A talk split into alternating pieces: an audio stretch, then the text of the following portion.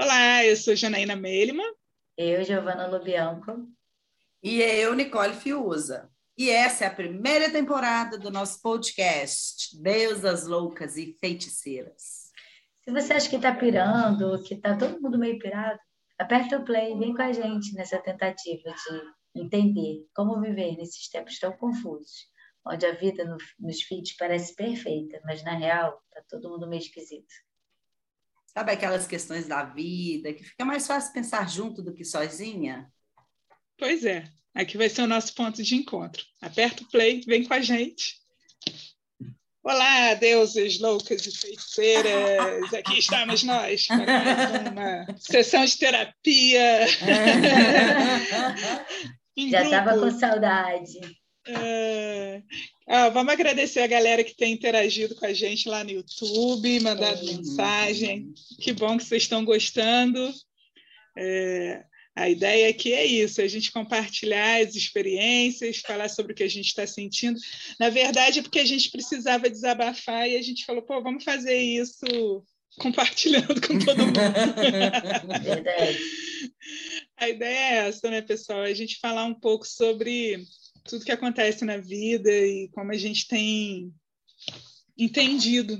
É, eu acho que o, o, o, grande perigo da vida é a gente passar por ela sem prestar atenção. A vida é breve, né? a vida ela é efêmera, fugaz e preciosa. E a ideia do podcast veio disso também, da gente falar, olha, está tudo bem, não está bem, vamos prestar atenção nisso aqui, olha o que, que aconteceu essa semana. E a gente, conversando sobre o tema desse episódio, a gente inicialmente não tinha pensado muito em falar sobre essa questão, até para não, não ficar também em cima né, só da, da uhum. morte da Marília Mendonça. Mas não tem como uma tragédia dessa que, de certa forma, toca todo mundo, né? É, até quem não era fã, até quem não conhecia uhum. as músicas da Marília, é impossível você é, passar batido pela morte de uma menina de 26 anos. Sobreviveu é, à pandemia, né? Sobreviveu à pandemia. E aí teve uma hora, até quando eu vi a notícia, eu falei, ai, droga, por que, que ela voltou a fazer show, né? Puxa vida, né? É. Mas é aquilo, a gente não tem controle sobre. É, e não, não só da Marília, acho que a, a tragédia, né, né, nesse caso, ela é tão gigante, porque a Marília deixa um filho de dois anos, né? o piloto deixou filhos pequenos, o copiloto deixou uma mulher grávida de sete meses, o, o tio da Marília deixou uma filha de seis meses. Né, o assessor dela deixou também um filho pequeno, assim. Então, é, são tantas vidas que vão ser impactadas assim por muitos, muitos e muitos anos, né? Sem uhum. falar nos pais, sem falar nos amigos. E aí algumas coisas nessa, nesse, né, no decorrer desse final de semana. Hoje é dia 9 de outubro, a gente está gravando isso aqui numa terça-feira, vocês vão ouvir isso numa sexta, mas para a gente está muito ainda vivo, e acredito que essa, que, que essa tragédia ainda vai reverberar por muito tempo, né? Tamanha também a grandiosidade da Marília Mendonça. Acho que, principalmente para nós que somos mulheres, assim, a Marília, é, ela é, né? Não, não, não dá para falar no passado, porque ainda tem isso. A arte, ela eterniza o artista, né? Uhum. Eu tenho certeza que daqui 30 anos ainda vamos ouvir uma música da Marília, né? E, mas ela para mulher, né? Já foi tão falado isso da questão da, do, do feminismo, né? Do quanto que ela representou para a gente o fato de poder dizer que a mulher ela ela trai, ela é traída, ela dá a volta por cima, ela bebe, uhum. ela faz o que quer da vida dela.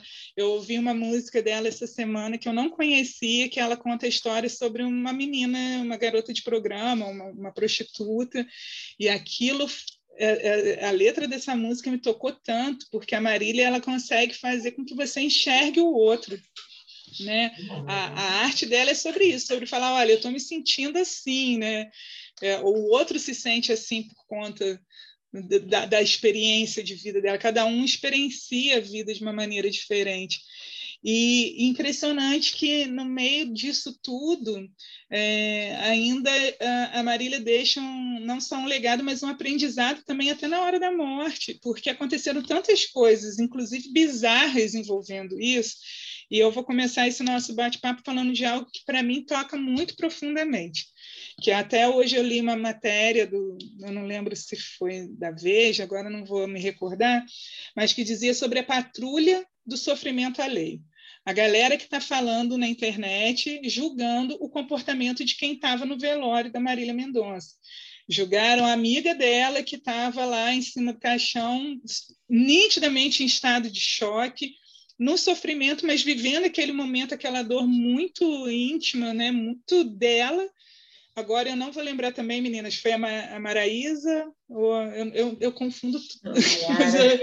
a Maiara, eu acho que foi a Maiara que foi julgada por falando o quanto que ela estava fria, porque ela estava uhum. mexendo no cabelo, porque ela estava mascando chiclete, porque ela estava rindo, e aquilo me causou uma indignação tão profunda, porque eu falei assim, não é possível, as pessoas que falam isso, elas realmente não devem ter vivido nada parecido ou não tem um mínimo de empatia, porque eu também acho assim, você não precisa passar por tudo para sentir a dor do outro. Você pode nunca ter chorado no caixão de um amigo, de uma amiga, mas no mínimo você tem que falar: caramba, eu vou respeitar o outro que está ali. Né? E isso me bate muito profundo, assim, é um assunto que para mim é, é, muito sensível, porque né, eu já falei aqui várias vezes, eu perdi um filho. E eu sempre disse que, por exemplo, quem esteve no enterro do meu filho e me viu, e viu a minha irmã, por exemplo, que estava comigo lá naquele momento, se fosse julgar por isso, a minha irmã estava sofrendo muito mais do que eu, porque ela estava chorando copiosamente, eu, né? E, e eu estava em total estado de choque. Eu digo que assim, eu não, eu não sei quem estava lá direito, eu não sei com que roupa eu fui. Eu estava até falando para as meninas aqui antes da gente começar a gravar, eu não lembro nem se, se alguém falar você estava sem roupa, eu vou acreditar também, porque eu não lembro de ter me vestido. Mas, assim, a minha ficha caiu, eu saí do estado de choque no dia seguinte, e no dia seguinte não tinha plateia, não tinha ninguém. Eu nunca fiz postagem uhum. na internet mostrando a minha dor. A minha dor foi minha. Inclusive, até quem estava comigo lá não viu, talvez, os meus piores momentos, porque os meus piores momentos foram trancadas, trancada dentro do quarto, foi no chão do banheiro, foi debaixo do chuveiro. E aí é, entra num campo muito delicado quando alguém se sente no direito de julgar o que, que o outro estava sentindo.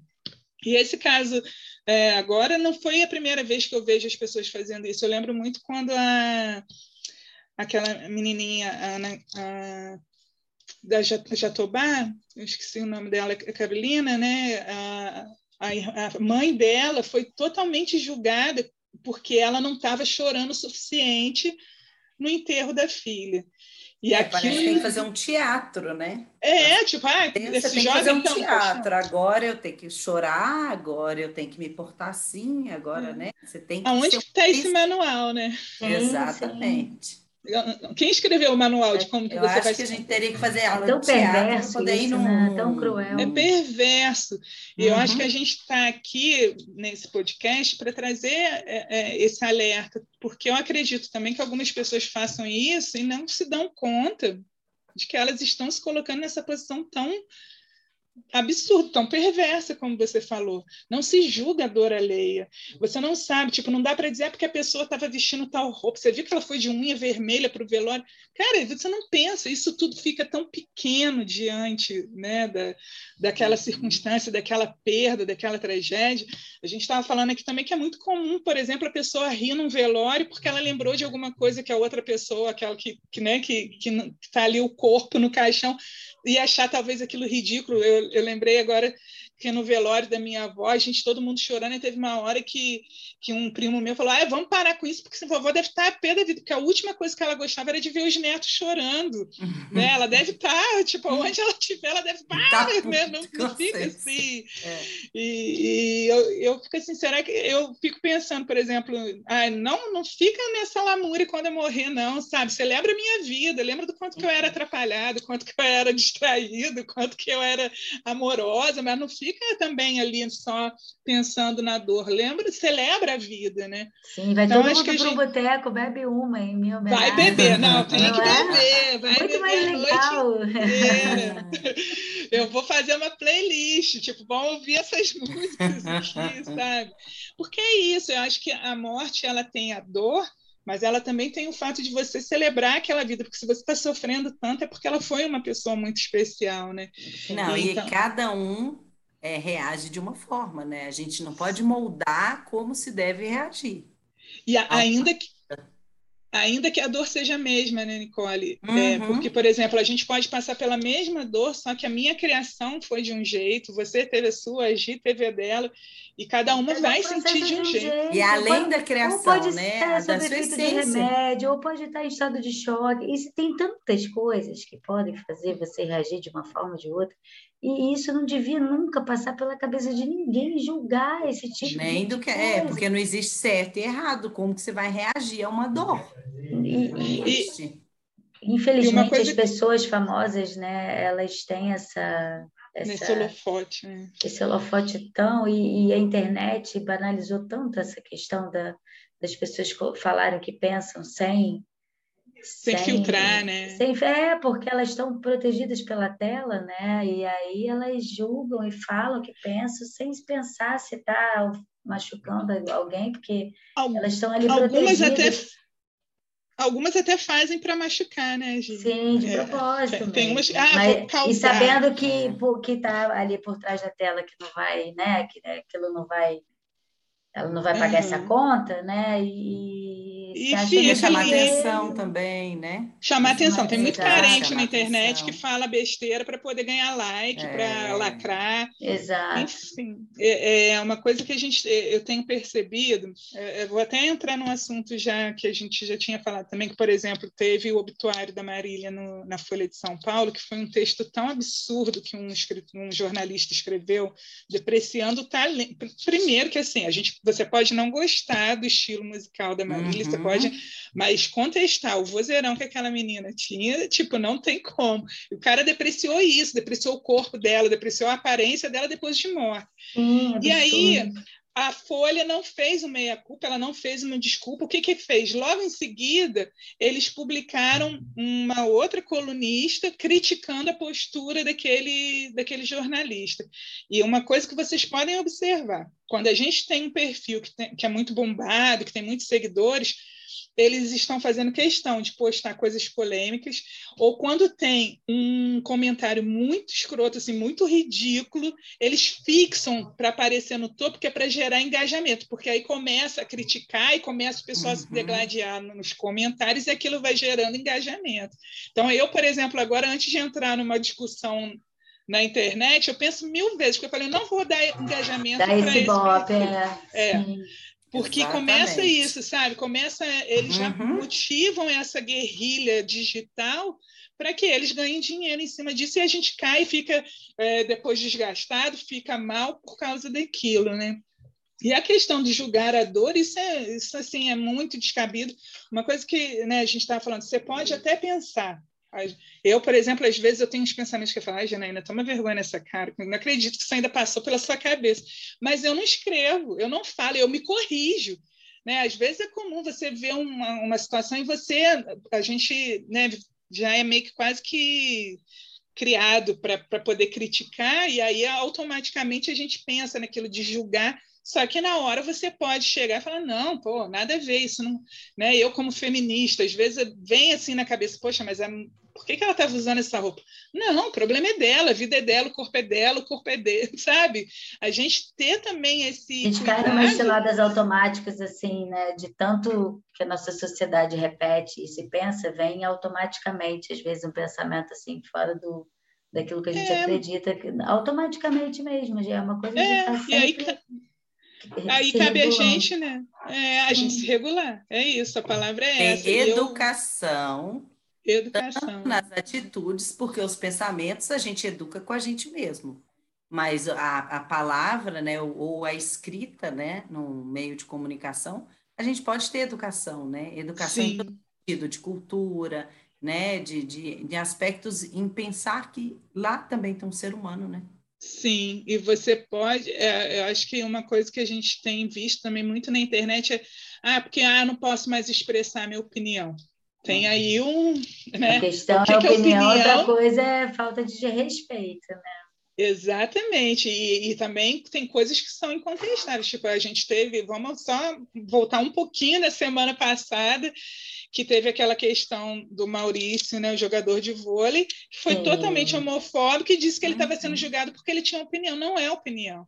Aí eu vou ter que falar agora, eu nem tinha programado isso. Não, mas, gente, para tudo! Para tudo! Eu quero falar sobre o Maurício Souza da, do vôlei.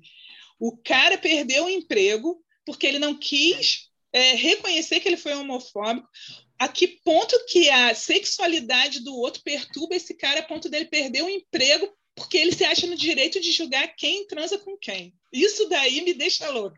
Como é. assim? Tipo, meu filho, você está muito preocupada aí, tipo, ah, porque não existe super-homem bissexual. Não existe super-homem, querido. Exato!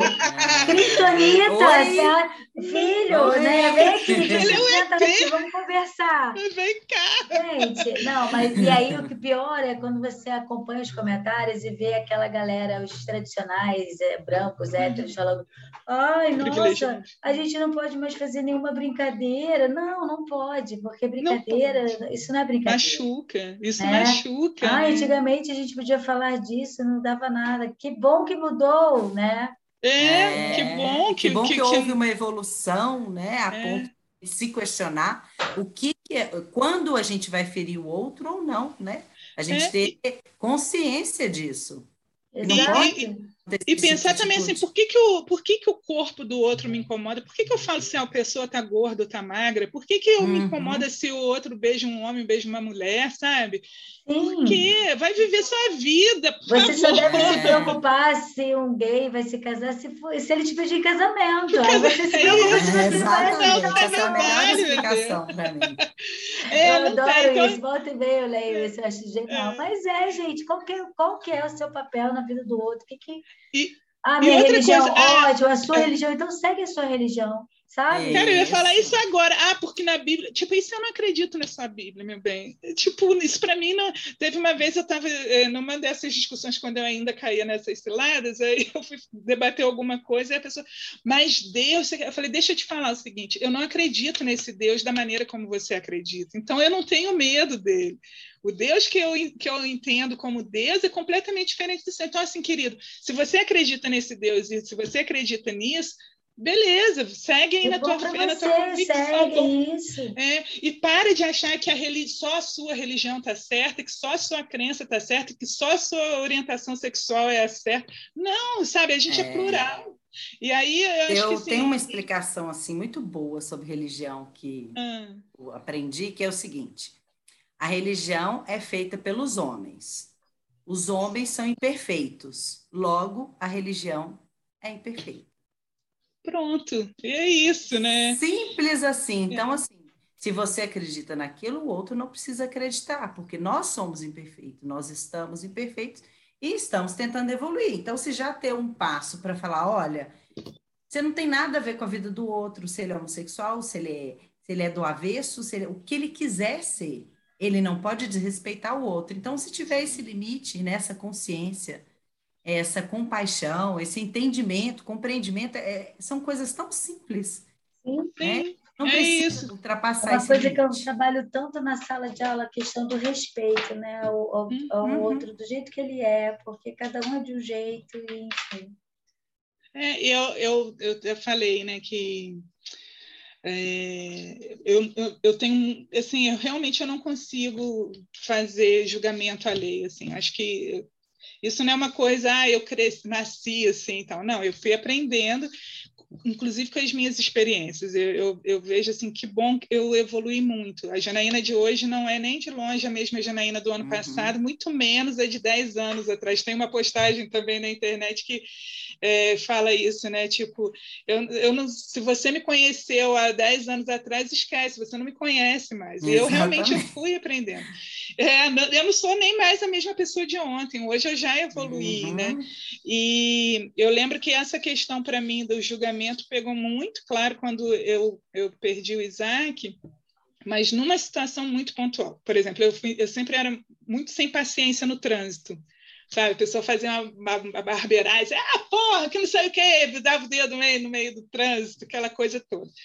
E teve uma vez, a gente, eu e meu ex-marido, a gente estava no hospital e o médico deu a notícia para a gente que o nosso filho não ia sobreviver. Ele estava internado e ele começou a ter é, falência múltipla dos órgãos, e a gente sabe que quando o médico chega e fala isso, você já, tipo, ai, caramba. E ele falou: olha, eu quero que vocês se preparem, porque provavelmente nas próximas 24 horas vocês vão receber a notícia de que ele partiu, né? E, e éramos só nós dois ali, a gente estava em Brasília, família no Rio, e a gente recebeu uma notícia que, tipo, ninguém na vida jamais está preparado para ouvir, ninguém uhum. pensa nisso. E a gente ouviu aquilo e, e era assim, tipo, a, a, enfermeira falou assim, Janaína, tem alguma roupinha que você quer colocar nele? E aí, aquilo, e eu, eu falei, tem a roupinha que ele ia sair do hospital, né?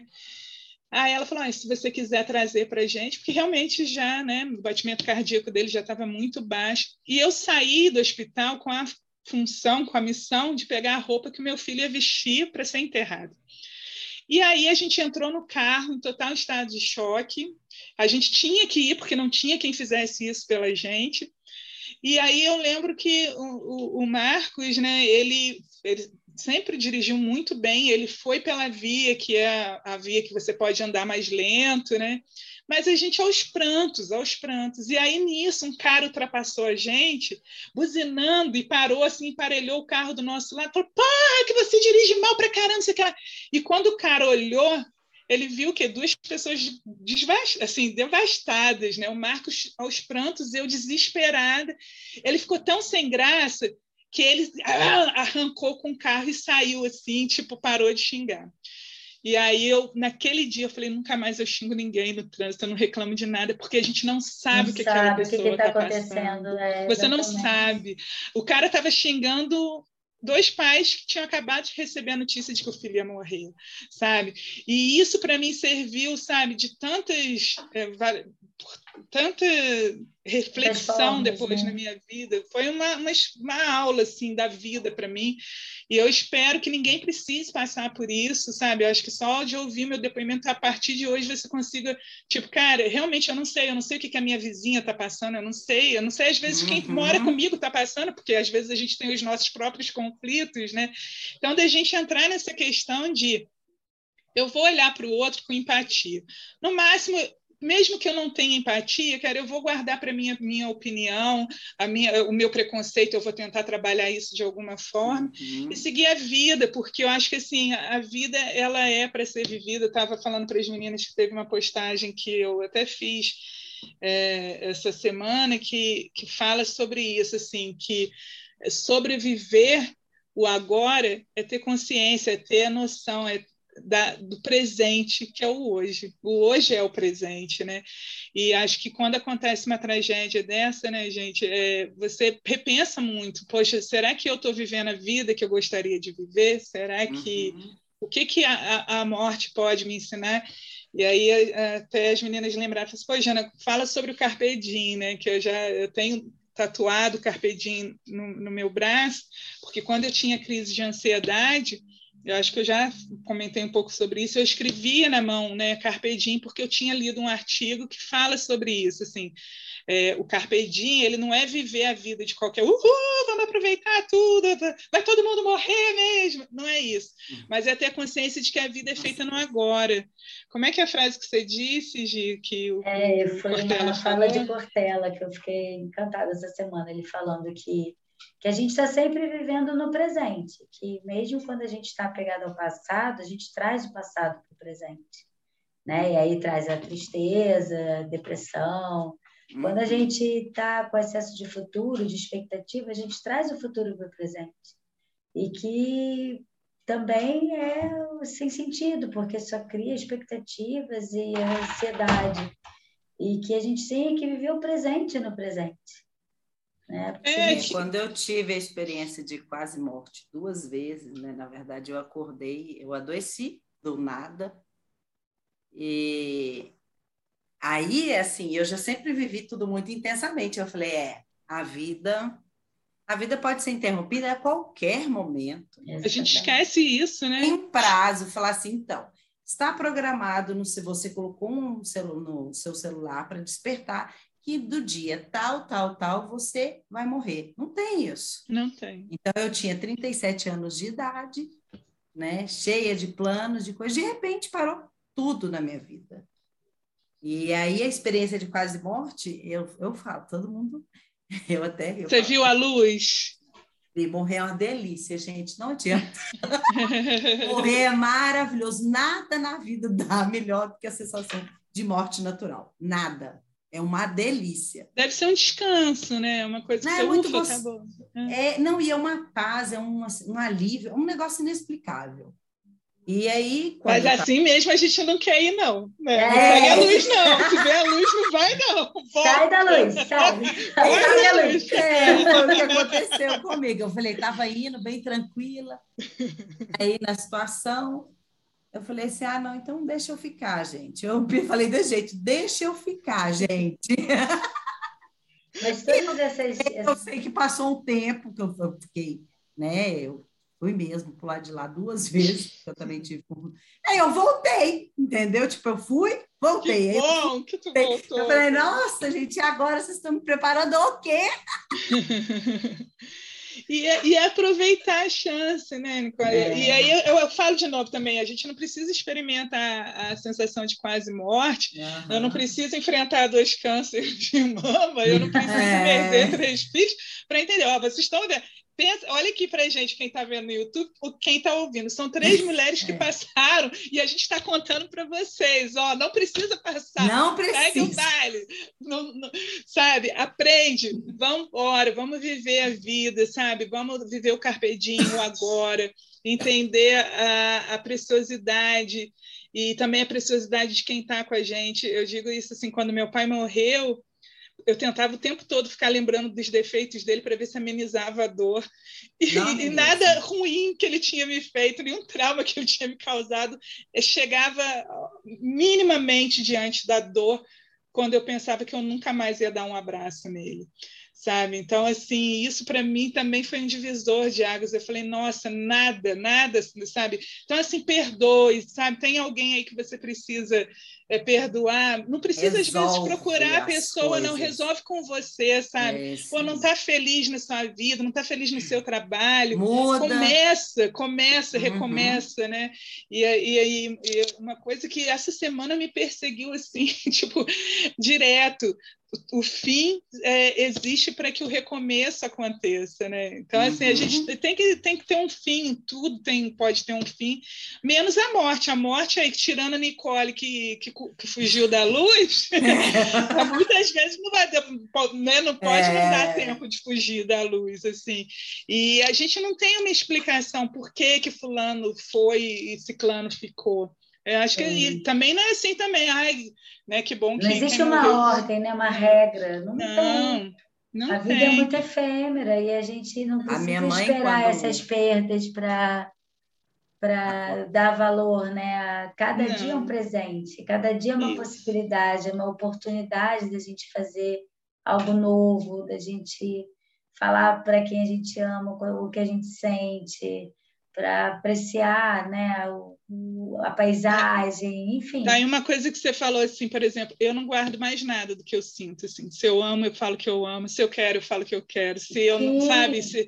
Isso Bom, comprou é roupa, não precisa guardar no armário, armário esperando uma... Uhum, pode não roupa, chegar o lê dia, o né? livro, sabe? Uhum. Vive o dia intensamente. Usa as melhores coisas de feliz. casa, louça, Exato. fica guardando. A gente não tem que guardar quando? nada, esperar é. o momento de ser feliz. A gente tem que ser feliz. A gente hoje. tem que guardar boas memórias, boas Sim. experiências. A vida é isso, né? A vida é isso. E, e, teve até um outro vídeo do Cortana, porque essa semana os filósofos ganharam muito espaço, porque quando a Sim. morte surge, né, a filosofia Eles ela vem tentar explicar é, e tentar explicar. confortar, né?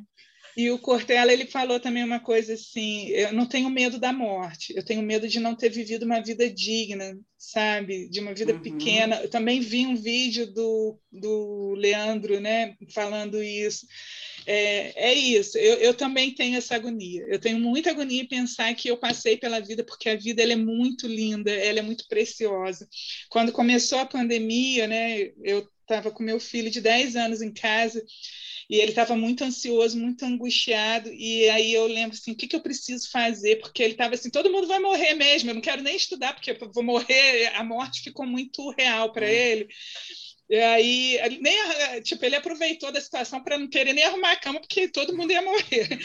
E eu falei, cara, deixa eu te explicar, a, a vida, a gente ainda está vivo. E aí eu comecei a pegar assim mandar para ele todo dia uma das sete maravilhas do mundo, sabe? Eu mostrei os balões da Capadócia, eu mostrei o Grand Canyon, eu mostrei a muralha da China. E eu falei, olha quanta coisa a gente pode ver. Eu falei, talvez a gente nunca consiga ir lá ver a muralha da China, mas a gente pode ir ali tem aqui em Petrópolis tem várias cachoeiras que a gente ainda não conhece, sabe? Tem vários lugares uhum. que você pode ver, tem tantos livros que você pode ler que vão te levar para outro lugar, né? Tantos filmes que você pode assistir, tantos amigos que podem entrar na vida. Olha só, eu, eu, tenho aqui assim duas pessoas que eu nunca mais quero perder na minha vida que eu conheci por causa da pandemia. Não vamos romantizar a pandemia. É. A pandemia é uma tragédia, é uma droga, Sim. uma merda. Mas a gente também tem que ver assim, foi isso que apareceu, então é isso que eu vou abraçar e vou ver. A gente não vai tirar o lado ruim, mas a gente vai ver o lado bom também, porque senão a vida fica muito pesada, né, gente? Sim, sim. Exatamente. A minha mãe quando faleceu, minha mãe era muito animada, muito alegre, né? Ela era conhecida como Silvana Alegria. Ela não tinha o sobrenome dela, ela era Alegria. E aí, eu, eu, a única cena que eu me lembro, assim, no velório, porque eu fiquei em estado de choque, é do porteiro, é, ele cuidava do, ele, ele trabalhava no estacionamento que ela deixava o carro para trabalhar. Ele falou assim, a sua mãe era uma pessoa muito especial, igual ela tem poucas no mundo. Eu falei, pronto. Então ela fez o que ela é. pôde, né? Ela deixou uma, uma uma mensagem boa, né? Quer dizer, é, as pessoas se sentiam valorizadas perto dela. Sim. E, é. e assim, a questão da perda é que todos os dias eu sinto falta dela. Sim, e, mas aí também é, é, incrível, porque assim, uma pessoa só morre quando deixam de falar dela, né? Quando é, então, essa, é, essa mãe está viva agora, é, nesse momento exatamente. ela está viva aqui, né? O meu filho está vivo, meu pai está vivo, as pessoas que a gente perdeu e que ela ama, é, é, permanece. E aí eu quero perguntar assim, e você? Depois que morrer, você vai continuar vivo? As pessoas vão lembrar por você ser uma pessoa que só uhum. reclamava, que só julgava, que só criticava, ou alguém também que trouxe algo, né? E você não precisa é, também deixar um legado, né? Algumas pessoas são predestinadas a deixar grandes legados. Marília Mendonça vai deixar um legado, né? É, o Niemeyer, né, deixa um legado de, de arquitetônico, vários, assim, é, Mozart, a gente pode citar vários aqui artistas é. e, e pessoas importantes mas também tem aquelas pessoas que nunca apareceram na TV, que nunca, talvez nem em outra cidade alguém saiba da existência, mas que é extremamente importante para quem ela conviveu, né? E por onde então, elas passaram, que, deixaram. Por né? onde elas passaram. E acho que é isso que a é gente é tem que legal, lembrar. Eu acho sim. que a, a morte ela serve também para uma coisa, ensinar a gente a viver. Né? A gente Exatamente. aprende com a morte isso. Vamos viver. Lembra de por onde passar, deixar amor, deixar bom isso né? É Deixar só... sorriso, né? Deixar ah, abraço. Eu adoro. Ah, olha a gargalhada dela que 100 anos. é, é super discreta. Eu digo assim, que a vantagem de ser escritora é que daqui 100 anos um bisneto meu pode estar Uhum. É um livro meu. Então escrevam um livro, plantem uma Verdade, verdade. Porque vai ficar, mas além de tudo, né? É, semeiem amor, semeiem é, beleza, acho que é isso. A respeito, gente mesmo com educação, respeito, empatia. E, é, a gente pode ficar aqui a noite toda falando, tá mas falando aí o Meet no Zoom não vai uhum. deixar, porque ele vai derrubar não. a gente. Então, é. a gente vai encerrando por aqui, deixando essa mensagem assim que para a gente bate muito fundo e acho que a gente constrói um mundo melhor quando a gente respeita o outro. E para você que ainda tem dificuldade, continua julgando, talvez você fale, pô, gente, mas eu tento, mas eu não consigo. Continua tentando, vai aos pouquinhos. Uhum. Só o uhum. fato de você falar, eu quero evoluir, já demonstra uma evolução. Você já entendeu o que precisa. Acho que o importante é ter essa consciência, que quando a gente acha que já sabe tudo, quando a gente acha que é bom demais, aí pronto, aí você já morreu, minha amiga. E tem uma frase também do Paulo Paulo Coelho que eu gosto.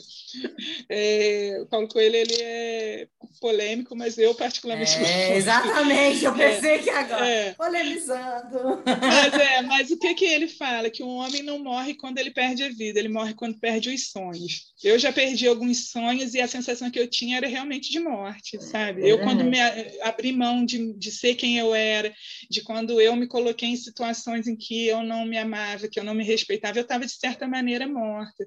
Vamos viver. Vamos, vamos viver. viver. Vamos, vamos viver. viver. Segue a gente no arroba DLF Podcast.